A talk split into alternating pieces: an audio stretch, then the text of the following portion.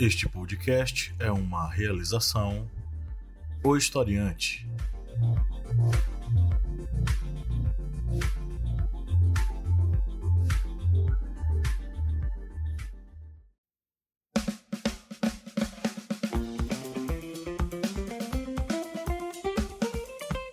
Arretadas. Vozes femininas sobre assuntos sociais.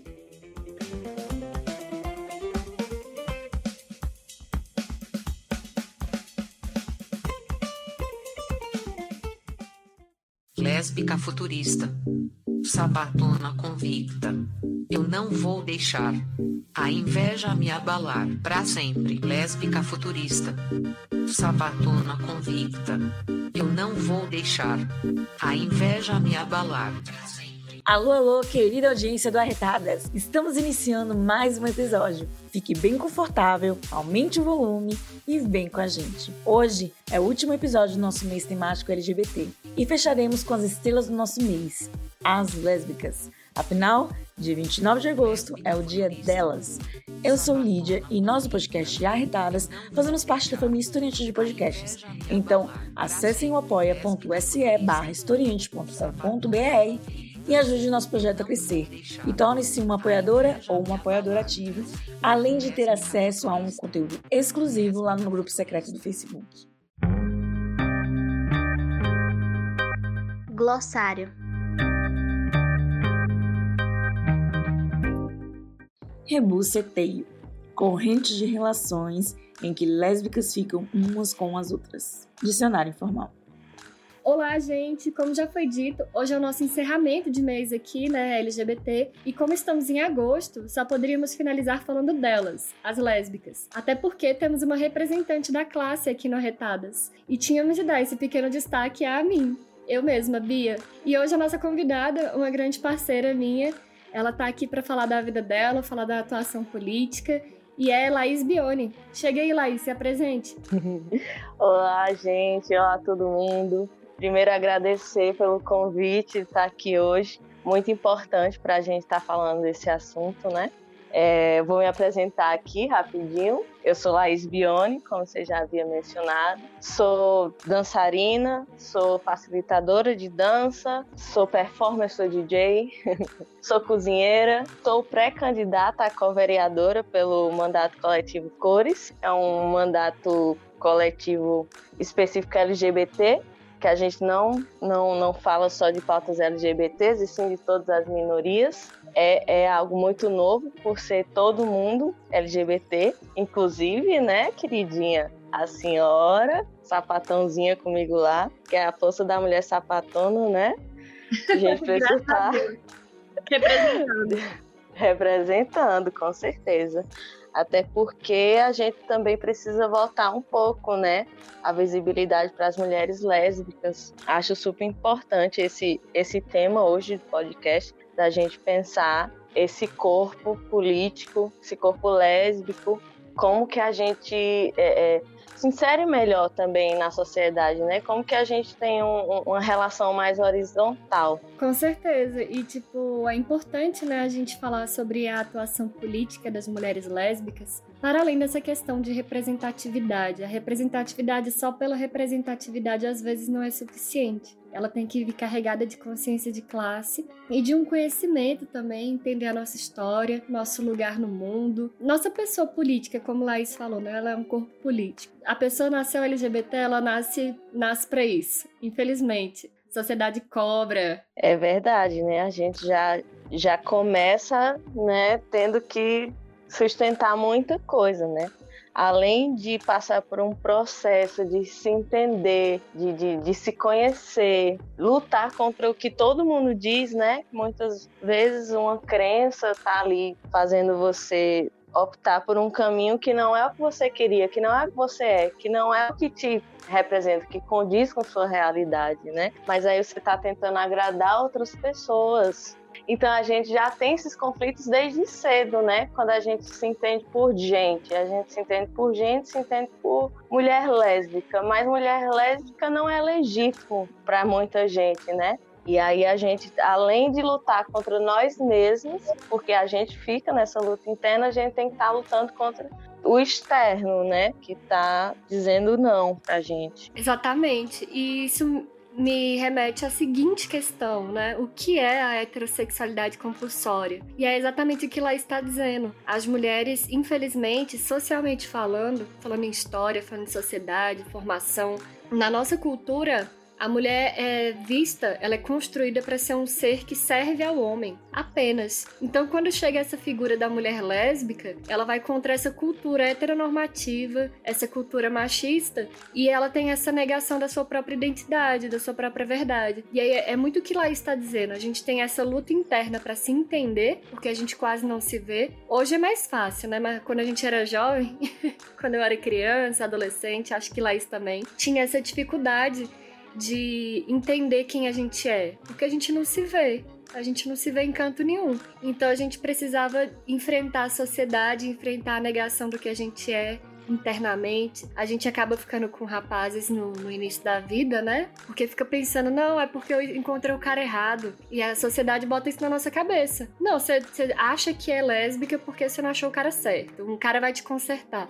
E isso é uma grande violência. Resultar numa violência maior ainda, que é o estupro corretivo, né? Então a gente percebe que a, a mulher lésbica, infelizmente, ela passa por uma violência dobrada, vamos dizer assim. Ela passa pelo, pela violência machista que todas as mulheres sofrem, e ela ainda passa pela lesbofobia, que é uma violência muito específica, é, é, a negação do que a gente é, é a negação da nossa afetividade, né? É desmerecendo os casais lésbicos. Ai, falta alguma coisa aí. É, meu filho, falta seu respeito. De resto, tá tudo tranquilo. E é engraçado como tudo é voltado para o homem, né? Tem que satisfazer ele. Tudo em torno da decisão dele, né? Ah, tá faltando um falo ali. É como se a mulher ela não pudesse existir sem ele, tem que ser para ele, né? Sempre satisfazendo as coisas dele. E ser um corpo lésbico, eu acho que vai muito mais além de quebrar essa estrutura é, é, machista patriarcal, sabe? É difícil, né? Mas se a gente pega uma lógica capitalista também, a mulher lésbica, em sua maioria, ela vai contra, né? Essa lógica. Não tô aqui padronizando a mulher sapatão. Tem várias que são extremamente femininas e, em sua maioria, às vezes a gente quer romper com esses padrões também, né, femininos que são impostos às mulheres, que muitas lésbicas não se reconhecem neles. Não sei se você está entendendo essa linha de raciocínio. Eu entendi, eu acho que a gente nega muito a, os padrões estéticos, né? Eu acho que talvez seja nesse sentido. As mulheres lésbicas muitas vezes elas negam os padrões estéticos porque muitas vezes eles reduzem a gente, a gente mulher, todas as mulheres, a um mero produto, Exato. né? A um mero objeto. Porque também essa, esse padrão muitas vezes ele tá para satisfazer homens, né? Não mulheres, não. Então a gente também consegue romper com isso. E é importante, né, esse, essa mulher que, que nega esses padrões para além do padrão de corpo, porque além do, do, padrão magra. Eu não, eu não tenho esse padrão, infelizmente, já tentei, mas eu sou muito delicada. Tem várias amigas nossas, pelo menos, né, Laís, e várias lésbicas por aí na mídia, para mostrar que ser mulher não é performar feminilidade, não é usar uma saia, não é ter o cabelo comprido. Pelo contrário, é você se sentir o que você é, apesar do que você tá vestindo, apesar do que você performa. Isso me fez lembrar de uma discussão que estava acontecendo no Twitter esses dias. Não sei se você chegou a acompanhar. Estavam falando sobre lésbicas de unha grande. Eu, eu acho delicado esse assunto porque eu acho importante, pelo menos a, a, as unhas que ela utiliza, os dedos que ela utiliza, ter um certo cuidado, né? Porque tem que ter o um cuidado é, no ato sexual, de não machucar ninguém e tudo mais. Mas isso não impede ela pode ter oito unhas grandes e deixar duas curtas. Ter unha grande, meu Deus, não te torna nunca menos lésbica, né? Mas aí a gente tem que pensar mesmo é, é, na hora do ato. O, o, ato sexual não se resume ao dedo e à parte íntima, né? Tem muita coisa a mais, tem muita. Enfim, um mundo de opções. É, né? Tem muitas lésbicas que não optam por um relacionamento falocêntrico, que eu considero esse de, do, dos dedinhos mágicos uma alusão. Isso também não, não te faz menos lésbica só porque você usa o dedo ou dildo. Aí teve outra polêmica esses dias no Twitter, Laís. Você acompanhou que eu lhe mandei. que foi os, as pessoas estavam comparando as mulheres que usam um consolo, usam um dildo, com o ato sexual entre um homem e uma mulher. E eu acho isso muito polêmico, porque assim, mesmo que a gente utilize algum brinquedo, algum recurso, isso não quer dizer que a gente vai querer se relacionar com homens. Pelo amor de Deus, existe um abismo de diferença entre um brinquedo sexual e um órgão sexual, né, gente? Pelo amor de Deus. Não, com certeza. Porque eu, pelo menos nesse assunto, considero que a mulher ela não está querendo reproduzir um tipo de transa que ela teria com homens, mas ela quer prazer. Se ela sente prazer daquela forma, é com uma mulher, porque tem toda a relação do corpo a corpo ali, de quem é, da emoção que ela tá sentindo, do interesse. E talvez ela não se atraia por homem, mas aquele, aquele tipo de, de, de relação que ela tem ali, por ser aquela pessoa, ela se sente à vontade, se sente confortável. Consequentemente, ela sente mais prazer. Não significa que com homem ela teria esse prazer e é aquela coisa, você utiliza um recurso, um brinquedo para chegar no prazer, mas o sexo lésbico não gira em torno dele. E a grande maioria nem usa, né? Tipo, pelo amor de Deus. É, com certeza não. A gente está aqui discutindo porque estava nas redes mesmo, mas quantas não, não vão descobrindo novas formas de prazer? Porque essa é uma bastante comum. Essa é a mais fácil, talvez. Talvez seja uma, um tipo de relação. As pessoas já são mais próximas porque reproduz também essa ideia de, da, da, da heteronormatividade, né? É aquela coisa, isso dá prazer, mas isso não te faz menos lésbica. A ideia de ser lésbica é a figura por quem você se atrai amorosamente, afetivamente e sexualmente. Me chama que eu vou. Enfim, aí eu acho que eu quero finalizar a nossa conversa, Laís, que tá muito boa, tá rendendo massa. Mas eu queria finalizar a nossa conversa falando sobre a fetichização da mulher lésbica, já que a gente tá nessa pauta sobre sexo, sobre o ato sexual, né? Eu queria falar sobre, queria perguntar, na verdade, né, sobre essa fetiche fetichização da mulher lésbica. Eu sei que eu vi isso muitas vezes, tanto às vezes até como mulher hétero, né? Cheguei a questionar também, e por também ter sido criada numa sociedade machista. Essa questão da fetichização é, muitas vezes é confundida ou usada como palco para atrair macho, né? Para atrair homem, perdão. Não sei dizer se isso é uma discriminação para meninas que realmente são lésbicas ou se isso é, é uma crítica a meninas que usam da performance, né, lésbica, é, para chamar atenção, para, enfim, para causar naquele momento ali. Que eu vi isso acontecer muito em festas de faculdade, em balada, e no final da noite cada uma ia com um rapaz enfim, elas poderiam ser mulheres bi também, sexuais, mas é, eu sei que existe também esse tipo de. Como é que posso falar? Não é nem estereotipar, mas assim, discriminar mesmo aquele comportamento. E aí você falou da fetichização, e eu sempre fiquei nessa, nesse questionamento. É, se a menina realmente é lésbica ou se ela está chamando atenção por conta desse desse ambiente machista que, que acha que tudo que a mulher faz é pra, com finalidade de atrair um homem ou satisfazê-lo. Será que deu para entender ou, ou fui muito confuso? Não, deu para entender sim. Mas é uma questão tanto delicada até, porque a gente tem que entender contextos e contextos. Porque, por, nesse exemplo da festa que você deu, não se sabe se a menina gosta realmente de ficar com meninos, mas ela vai embora com um cara por ela não se assumir, por não se entender. É, meu questionamento, na verdade, não é nem se, se das pessoas em questão, mas assim, se vocês acham que meninas héteros usam dessa fetichização e acaba que por atrapalhar, né? Ou criar aquela imagem errada sobre a mulher lésbica ou bi, enfim eu considero um desfavor, real, eu considero um desfavor, porque infelizmente isso dá abertura para uma um discurso meio violento com as mulheres lésbicas, que é o da correção sexual, que é o sentido de ah, se aquela ali foi corrigida entre aspas, como se houvesse algo a ser corrigido, Se aquela ali foi corrigida, então as outras todas podem ser. Basta que o cara certo faça essa correção. Ou seja, o que é essa correção? É o estupro. É o estupro corretivo.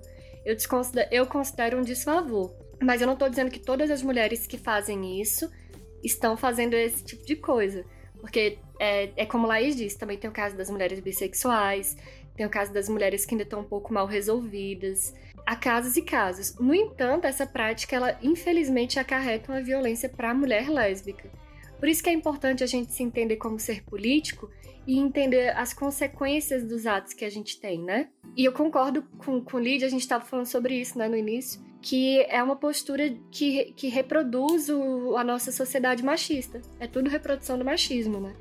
A ideia de que a, o nosso ato sexual, a ideia da nossa afetividade, ela tem que servir a alguém. E quem é? É o homem. Então tem esse, essa coisa de tipo. Muitas vezes eu já ouvi por aí, tipo, um cara falando: ah, vocês não querem companhia, não, não sei o quê. Ah, pelo amor de Deus, falta de respeito. Não, porque é, eu tô falando, assim, como vocês são mulheres lésbicas, vocês podem me dizer isso com melhor propriedade. Se realmente existe se isso é real, se é uma problemática entre, no mundo lésbico, essa postura, ou se vocês acreditam que, na verdade, são meninas lésbicas que realmente estão tentando se encontrar, ou são meninas bis que estão ali se descobrindo, que não é apenas palco, como o hétero prega, e nós, mulheres héteros, héteras, perdão, nós, mulheres héteras, também é, acabamos que por consentir, né, com esse pensamento machista ou se vocês também acreditam que isso possa acontecer, que existe realmente. Ah, eu acho que até existe, né, Laís? O que, que tu acha? Até existe mulheres que, que acabam se aproximando de, da gente, de outras mulheres, para chamar a atenção de homem. Eu acho que isso acontece, é real, mas não posso generalizar que todas fazem isso com esse intuito, né? É, eu particularmente nunca conheci. A maioria mesmo tem, uma, tem preconceito, né? a maioria tem medo de ser vista como lésbica também, andar com a lésbica. Ela não sendo, se for nesse sentido, para chamar a atenção do macho. É, existe essa linha tênue entre quero chamar a atenção dele, mas não quero perder o interesse dele por ele pensar talvez que eu seja lésbica. Tem o preconceito dela, ao mesmo tempo que ela quer alimentar o fetiche dele mas ela é insegura quanto a esse fetiche, porque nem todos, né? O preconceito eu acho que está acima do fetiche. O que é que você pensa sobre isso? O preconceito está acima do fetiche. Inclusive esse pensamento, né, de achar que tudo que a mulher está fazendo na frente de um homem é para atrair. Né? Enfim, hoje em dia eu tenho uma mentalidade diferente. É, se duas meninas se pegarem na minha frente e dois homens comentarem sobre isso, eu vou agir de outra forma. Mas é, eu sempre tive essa dúvida se as mulheres lésbicas elas enfrentam realmente esse tipo de situação de ter meninas hétero é, performando um, ali aquele beijo lésbico ou alguma forma de, de atrair homens ou se ou se é só um comentário realmente preconceituoso e machista entendeu? Ou se isso é uma realidade. Para mim o fetiche é um desdobramento do preconceito ele também é um tipo de preconceito. Mas isso não quer dizer que as meninas que fazem isso estão sendo preconceituosas porque eu também entendo que a sexualidade, às vezes, ela pode ser meio fluida, sabe? Existe um momento, vamos supor, uh, uma amiga minha é hétero, e aí chega um momento ali que ela fala, pô, eu fiquei realmente interessada naquela menina, e eu vou ficar com ela, e ela fica. Foi um, um momento que ela ficou interessada, se permitiu. Isso não vai dizer que ela é menos hétero, por exemplo. Ela teve interesse, ficou e disse, não, eu realmente gosto de homem. Pronto. Acho que a gente tá todo mundo pra se descobrir, né? Diante desses comentários que vocês fizeram né, ao longo da conversa, é, eu também acho importante né, a gente destacar que esses preconceitos que muitas vezes são feitos de forma sutis, como vocês já citaram, eles têm consequência muito forte, tipo no ambiente, no ambiente de trabalho, né, e no ambiente acadêmico, porque, por exemplo, eu sempre eu sempre costumo citar né, minha cidade natal, porque é aqui de onde eu, enfim, né, tenho essa vivência que muitas mulheres, é, quando chegam na meia idade, elas se assumem como mulheres lésbicas e sofrem a deslegitimidade, seja pela família, pelo grupo social que ela vive. Não adianta o quanto aquela mulher fez ao longo da vida, e ela diz: Eu sou lésbica, mesmo que eu tenha tido um companheiro ao longo da vida, eu sou lésbica. Meio que isso é tornado como, enfim, confuso, e muitas vezes essa mulher não consegue um, empre um emprego, é, tido como piada. Então a gente também tem que ter essa preocupação, né, de quando discutir esses assuntos, é, não cair no famoso reducionismo, né, sobre, sobre a questão, porque esses preconceitos sutis eles acabam atingindo um nível é, que quando você vai ali anotar no papel, o impacto é muito grande na vida da mulher lésbica. A mulher já tem, já é desvalorizada, deslegitimada, né? Então, quando você está num nível maior de vulnerabilidade perante esses homens, perante esse, esse, esse sistema, que, por exemplo, é ser lésbica, você tem que ralar mil vezes mais, tem que provar que você tirou não sei de onde aquilo que você está falando, porque você é subestimado o tempo inteiro e não consegue emprego por causa disso. Porque na ideia das pessoas é como se fosse afastar todo mundo, né? Uma lésbica repele as pessoas. Ou, não sei, mesmo sem ver, mas só de saber que uma mulher é lésbica, e essa idealização da mulher lésbica, daquele padrão, talvez, cabelo curto, de que não performa feminilidade, esse preconceito que já existe, já dificulte muito mais a vida da mulher, né? Ela nem pode é, é, passar por um teste, talvez, ela já é eliminada. E o que Jai trouxe é um grande exemplo do que eu falei agora há pouco sobre a heterossexualidade compulsória Muitas mulheres demoram anos mesmo para sair do armário por causa da sociedade, por causa da vida. Então fica reprimindo aquilo ali, a sexualidade dela, reprime o que ela é, reprime a vida dela, se casa com um homem, tem filhos, no entanto, ela continua sendo lésbica, ela só não pôde performar isso, ela não pôde viver a verdade dela. Isso, quando é um homem fazendo, todo mundo acha muito legítimo. Vamos supor, a gente tem grandes nomes, né? Fred Mercury, David Bowie, enfim, são pessoas que tiveram relacionamento, casamento com mulher e quando se assumiu gay, todo mundo falou: ah, é gay mesmo. Agora, se for uma mulher, existe todo essa, esse estigma em cima da mulher, né? Ah, se ela já se relacionou com homem, ela não é lésbica. Isso não é verdade. Eu sou lésbica, eu já me relacionei com homem e todas nós, infelizmente, a gente acaba passando por esse processo por causa da heterossexualidade compulsória. Porque nos é imposto desde a nossa desde o nascimento que em algum momento você vai ter que servir a um homem. Então você chega na adolescência ali já buscando qual é o homem que você vai ter que servir. E quando na verdade você queria só se relacionar com a mulher. Então é, é, essa questão é muito delicada. A gente tem que entender que existem muitas vivências. E a gente não pode desmerecer aquelas que demoraram mais tempo para sair do armário. Ninguém sabe a realidade delas, né? É isso, tem mulher lésbica que já é mãe, gente. Isso é normal, acontece. acontece. Vamos finalizar nossa discussão porque a gente precisa entrar nos próximos quadros, né, meninas? Então, Laís, diga aí suas últimas considerações a respeito da vida da mulher lésbica, como é, como essa labuta de ser lésbica no interior do Vale do São Francisco. Ser lésbica no interior, mil vezes mais complicado, né? Porque aqui, pelo menos na minha família, de onde eu vim, que eu sou aqui do interior, né, nascida em Cabrobó, tem um recorde de famílias muito misóginas, né? Já já tem esse, essa questão da misoginia. Então, por ser mulher, você já já tá jogadinha fora. Então, ser mulher lésbica é muito mais difícil, né? Até para você pensar, porque pelo menos para mim, como foi para mim, né? Eu enquanto essa mulher, como que eu vou falar para os meus pais que eu sou lésbica se nem uma conversa normal a gente consegue ter. Não que contar que, ser, que eu sou lésbica seja, seja normal, mas se já é difícil uma conversa para falar, para ter voz, para ser escutada, imagina falar, contar que eu sou lésbica, né? Fui subestimada, como sempre, né? Minha mãe achou que era só uma fase o meu pai também. Então fica naquela história de não acho legítimo, é só uma fase, vai passar. Aí vem aquelas histórias, ah, quando ela encontrar o homem certo.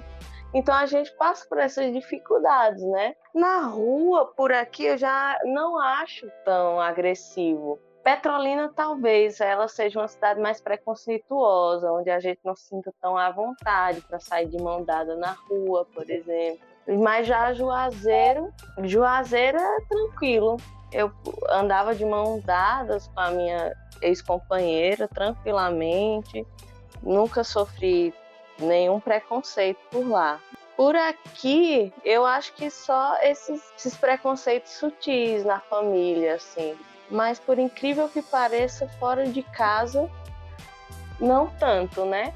Aí a gente vê que às vezes o ambiente familiar ele é mais agressivo do que o ambiente externo, né? Por isso que muitas buscam essas essas fugas fora de casa. Muita gente LGBT, né, acaba tendo que procurar refúgio seguro fora de casa, e às vezes na rua, inclusive. Isso é muito triste. Eu vivenciei a parada de ser lésbica tanto no interior quanto na capital, né? Porque eu nasci em Brasília, sou de Brasília, mas também é, moro em Petrolina há muito tempo. Então passei pelas duas. E para mim a grande diferença é que no interior, quando você é lésbica, mesmo que você queira se esconder um pouco, e eu nunca tentei, eu tô falando da vida das outras, mesmo quando você tenta se manter um pouco reservada, se você é vista em algum momento ali, numa, numa certa situação, isso vai lhe acompanhar em todos os aspectos. Você vai, isso vai, vai acarretar na sua vida profissional, na sua universidade, em todos os ambientes.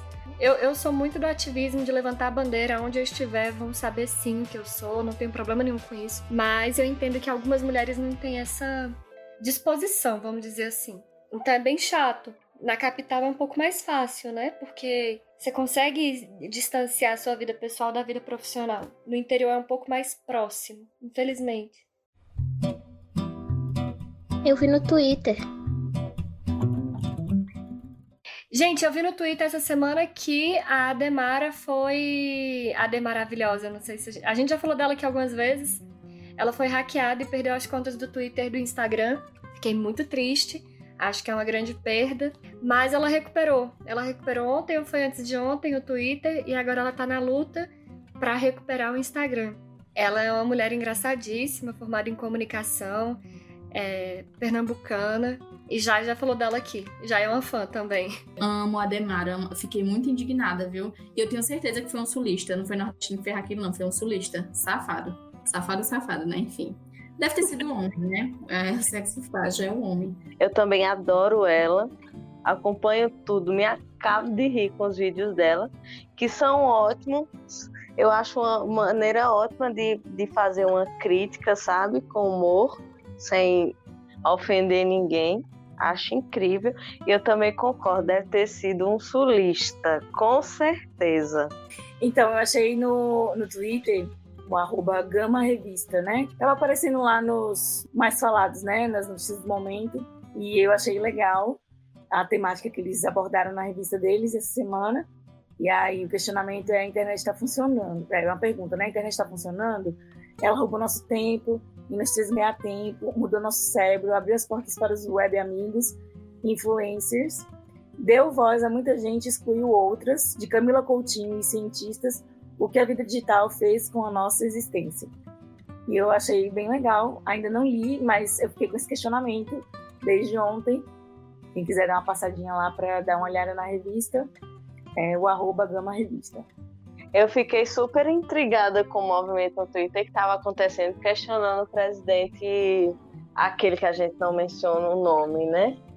Questionando ele sobre os 89 mil depositados na, na conta da mulher dele eu gostei de ver muito. Eu acho que, como eu não sou tão. não tô há muito tempo no Twitter, para mim foi a primeira vez que eu vi uma, uma mobilização muito grande no Twitter, assim, para uma pessoa. E ainda como protesto político. Achei isso ótimo, manifestação política. Ah, eu vi, eu participei. Adoro, adoro quando a gente se mobiliza para falar mal do presidente. É bom, eu vi no Twitter um vídeo muito legal, que eu acho que é a meta de qualquer brasileiro em 2021, que é da, da esposa de Cássio, que ele tá praticando algum esporte, na praia que eu esqueci o nome. E aí ele tá, enfim, praticamente caindo no mar aberto. E, e ela, tipo, super de boa, vale, Cássio tá caindo, meu Deus. Menina, as invenções de Cássio, ah, Cássio sem juízo. Tá vendo que ele não tinha peso pra ir num negócio desse? Jéssica, Cássio tem jeito. Não, isso não tá alto demais, não. Isso é perigoso. Eita, tá bem mais. Tá. Meu Deus, tá muito alto. Eita. Ai, meu Jesus. Ah, meu Deus, o pé tá levando ele. Ah, meu Deus, ah, meu Deus. Tá descendo, tá descendo. Ah, meu Deus. Eita, tá descendo. Lá vem ele, lá vem ele, graças a Deus. Deus me defende, eu que não tenho coragem de ir no bicho desse. Não, nem eu. Isso é as invenção de Cássio. Então, assim, essa paz de espírito eu quero é para minha vida em 2021 é a paz da esposa de Cássio. Você passa ou não passa esse pano? É, bom, gente, agora nós vamos para o segundo quadro. É, vamos começar com Bia novamente. Bia, para quem você vai passar ou não o pano hoje? Então, gente, já que a gente tá na temática lésbica, eu vou passar o pano pra Ludmilla, porque a gente sabe que ela tem posições políticas polêmicas. A gente sabe que aquele dedinho ali apertou 17, certeza. Mas vou ter que passar esse pano aqui pra ela, porque apesar disso, ela levanta a nossa bandeira. E eu acho que é uma pessoa que tá se desconstruindo, entendendo esse processo político, né? Entendendo essa é, a problemática que esse desgoverno trouxe aí pra gente. Gente, eu vou passar pano, me julguem, para Marília Mendonça.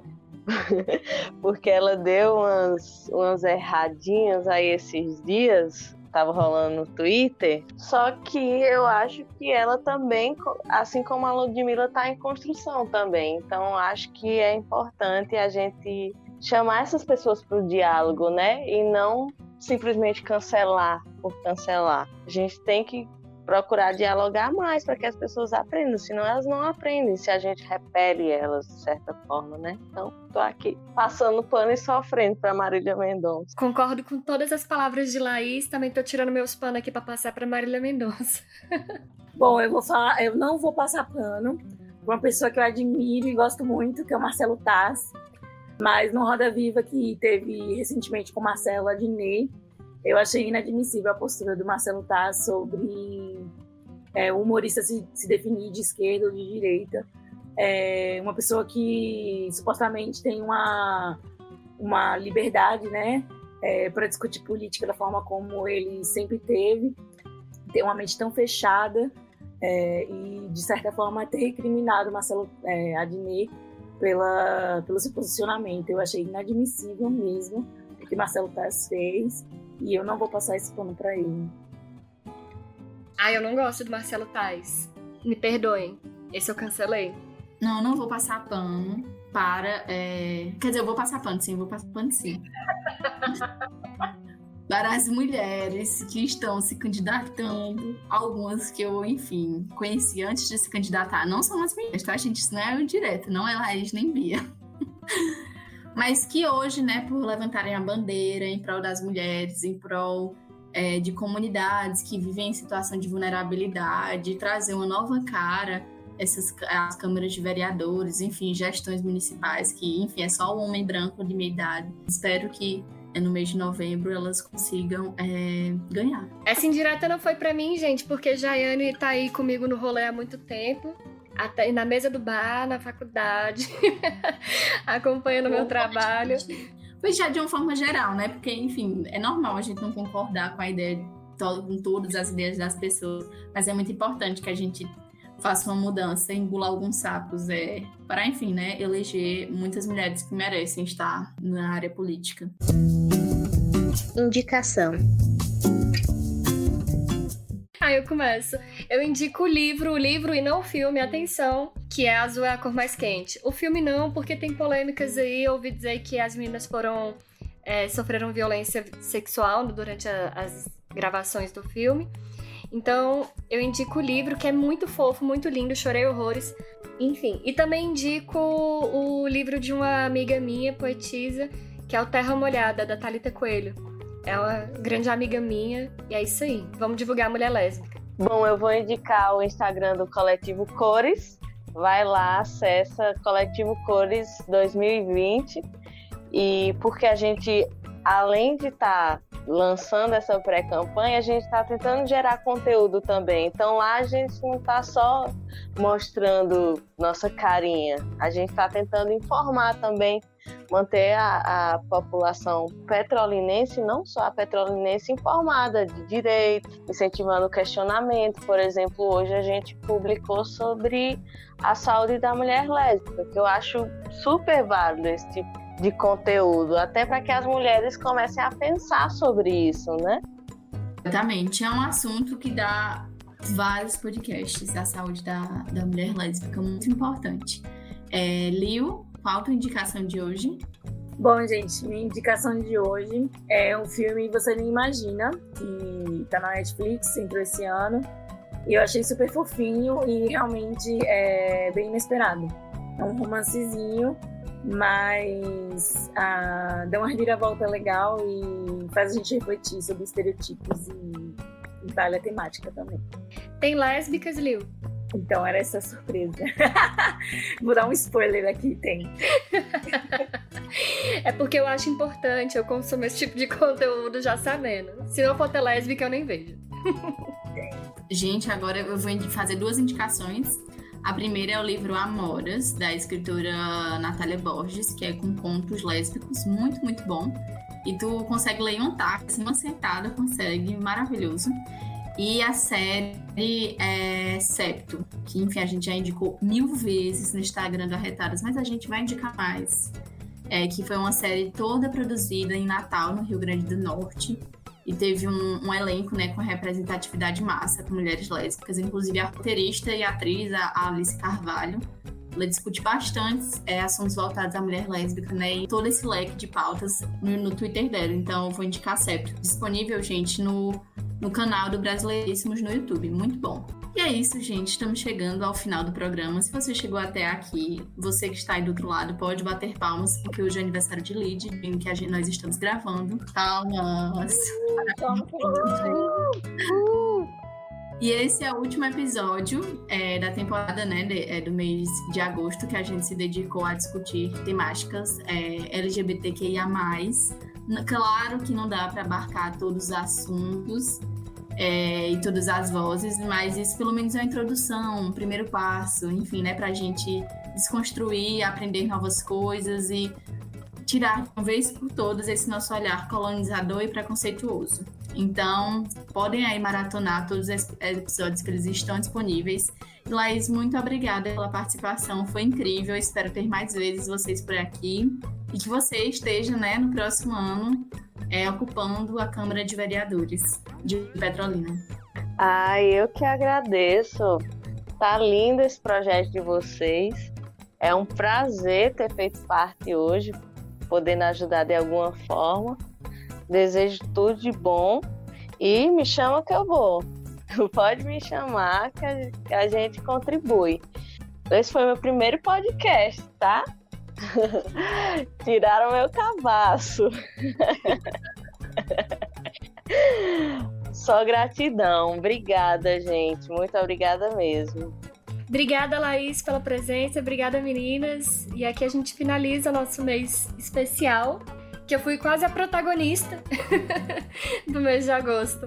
Um beijo e até a próxima. Vamos dar tchau coletivo?